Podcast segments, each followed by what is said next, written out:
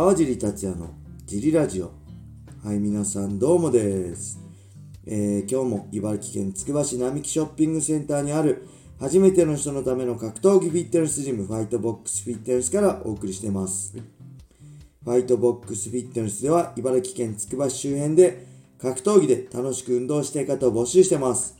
体験もできるのでホームページからお問い合わせをお待ちしてます。えーそしてジムのね、グッズや僕のクラッシャーのグッズも発売中です。えーこのラジオのね、説明欄にも載せてある、えージムのベースショップをぜひね、覗いてみて好みのものを購入していただけると嬉しいです。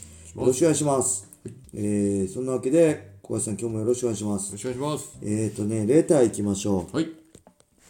えー、川尻さん、小林さん、どうもです。あラジオネーム、たっくんと申します。はい。いつも楽しく拝聴させていただいています。ありがとうございます。今日は格闘家の引退後について質問させていただきます。えー体が資本なだけあり、現役で活躍できる期間にも限度があります。はい。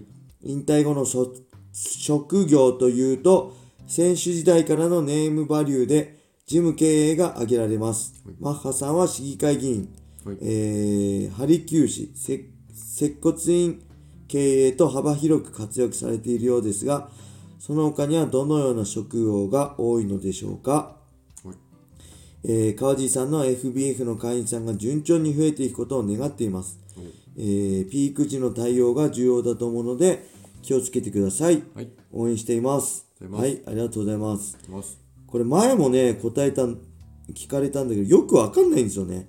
大体まあ、ほんと格闘技ってその、何？広がりがない、狭いじゃないですか。はい。はい。格闘技から何にとかって、なかなか他の仕事だったらね、こんな仕事したら、あ、こういう仕事もってこう、はい。替えが利くんですけど、替えが利かないんで、基本的にまあ、この人が言ってるようにジムですよね。はい。で、ほんとマッハさんとか市議会議員になってね、はい。政治の世界に行く人もいるし、はいまあほんと接骨院とかね、整骨院とかそういうハリキューの人も多いし、あとね、パーソナル系もはい。多いですね。パーソナルジム開いたりするのも多いし、はい。あとは何なんでしょうね。僕が知りたい。トレーナーさんに入るとか、どっかの。ああ、まあトレーナーとして、まあそれも、だからまあそうか、格闘技のトレーナーとしてっていうけど、なかなかね、トレーナーとしての給料でね、食っていくのは、まあ問い活道場とかだってあるかもしれないけど、なかなか厳しいですよね。運営に行く人も少ないですもんね。うん、会いないですね。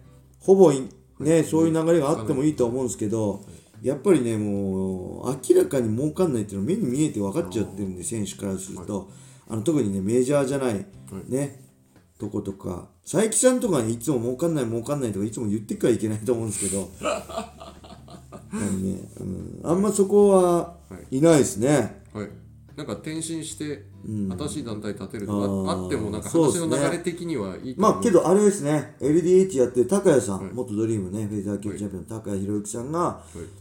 まあ、LDH マイアシャラアーツってジムをやりつつ、えーなんかやってますよね。大会開いてますよね、はい。で多分その LDH で後々後々プロフェッショナルな大会もやったりするのかななんて勝手に思ったりもしてますけどね、はい。うんあんまりはい。ないのかな。この、うん、いろんな転用できない。はい。本当この世界で生きていくしかないって感じだし、はい。うん、でむしろもう他のスポーツもそうだけどさ、はい。この業界でやってきた人がやってもさなかなか成功しないじゃないですか。他の業種からはい。僕 B リーグのはい。あのーねあのメジャーあ団体立ち上げた時のはい。なんかその人の本とか読んでるけどやっぱりね、そういう川淵さんでしたっけ？とかサッカー J リーグ作った、ああいう人とかね、連れてきたいろんなそういう外からの人を格闘委員会も一回ね連れてきてやってほしいな。ビッグプロモーターいろいろいるけど日本にもね榊原さんとか、まあ佐伯さんとかささあの坂本さんとかさ、はい。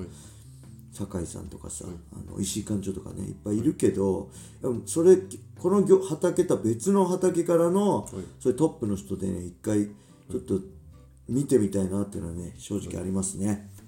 はい。はい、えー、じゃあもう一個いきましょうはい。えーと川地さんこんばんは。も雷神は大好きなんですが、はい。未だにプロレスラーの MMA 片手間参戦や、はい。えーカズ選手の息子、はい。今や芸能人と言ってよいのか分かりませんが、ボビー・オロゴンまで借り出す始末です、はい。えープライドが終わって15年近く経った今、はい。お茶の間向け、ね、カードは変わらないなと思います、はい。えー正直需要はあるのかと疑問に思ってしまいます、はいえー、雷神は国内最高のリングだと思うのですが、はい。お茶の間向けカードが増えれば団体としての権威がなくなりそうです、はい。えーその反面団体として存続していくためには、はい。お茶の間に向けて話題作りをすることも必要なんだなと理解しています、はい。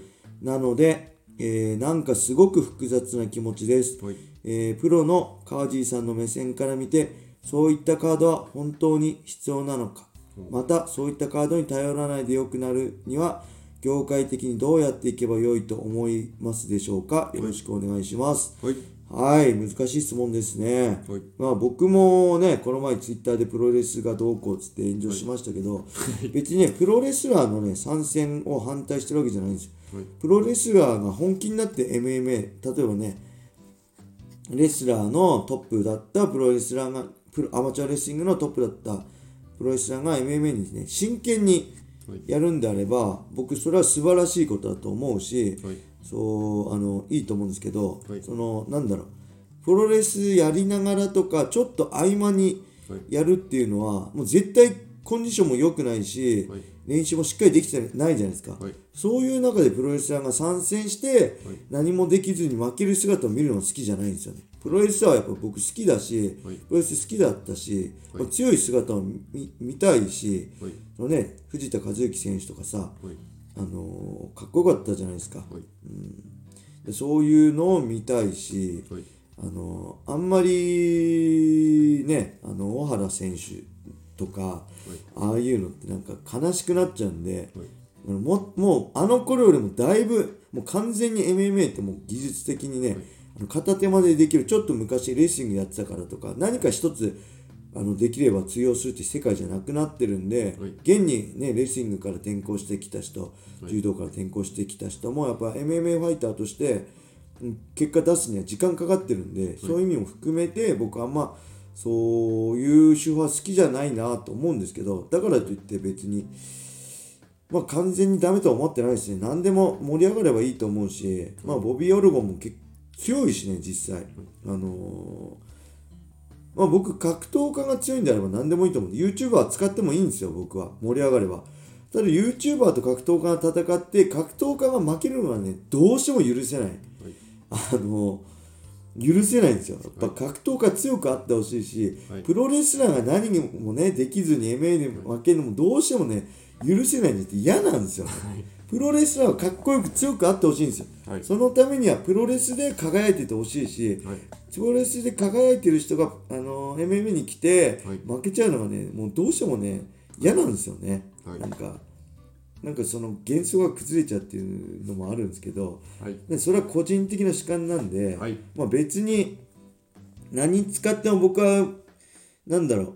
あの僕プライドもね団体もプライドもなくなったしななくなったのを目の当たりしてきてるしドリームもなくなったのは目の当たりしてるんで、はい。もうそういうことね今の若い子たちには経験してほしくないしはい。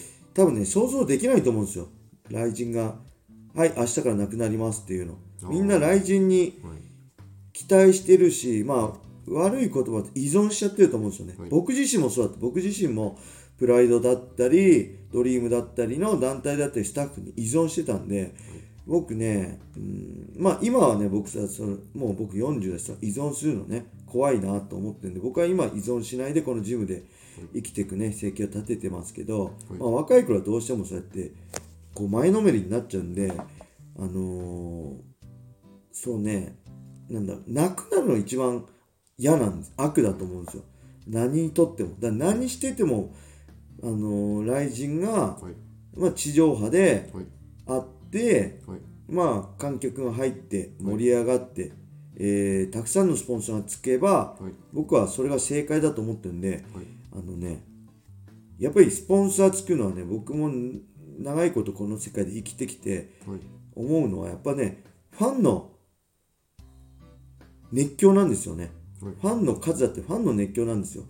あのーなんだろう、チケット収入がはいどうこうじゃなくて、もちろんチケット収入も大、ものすごい大大切なんですけど、はい。たくさんの人を会場に呼んで、たくさんの人のその熱が生まれる姿を見せることで、あ、すごいじゃん。ってはい、スポンサー、こういう、で若い子はこんだけ盛り上がってるんだったらって言って、多分スポンサーつくと思うんですよ。はい。だから、そうやってたくさんのスポンサーを来人につけるのにも、選手につけるのにも、まずはチケット買って見に来てくれるファンをたくさん増やさないと、はい。何にも始まらないんで、はい。まずはね、そういう、なんだろう。この人はね、多分格闘技好きでコアなファンだと思うんですけど、コアじゃないファンも、えー会場に呼んで、はい。えー会場に来ない人もテレビ、お茶の間でチャンネルを、その、フジテレビにつけてもらうための手法としては、僕はね、すごい大切なことだと思います。で、USC もね、現にやってるし、はい。あのーまあ、プライド時代からね、やってることはね、別に古い古くないじゃなくて、はい。えーまあ、この業界では必要なことなのかなと思いますね。はい。うん。で、そういうカードに頼らなくなるには、業界的にどうなっていけば良いと思いますでしょうかっていうのもね、はいえーまあ、世界最高峰のね、はい。あの圧倒的な収益を誇っている USC でさえ、そういう手法を取ってるんで、はい。まあ、なくなんないんじゃないかなっていうのはね、正直なところです。でそれも含めてはい。楽しんで、はい。あの、あれと一緒ですよね、昔の、あ、これ言うとまたあれだからやめとこう。あの、あのい全部をね、含めてね、楽しんで、オールインパッケージ、ワンパッケージで楽しんでいただければいいんじゃないかな、そういう芸能人とかね、はい。あのー何？そのカズのね、カズの息子の試合も、はい。まあ、リリアルなもう命い命を削ってねもうこれ負けたらもうこの業界生きらんないっていうぐらいはい。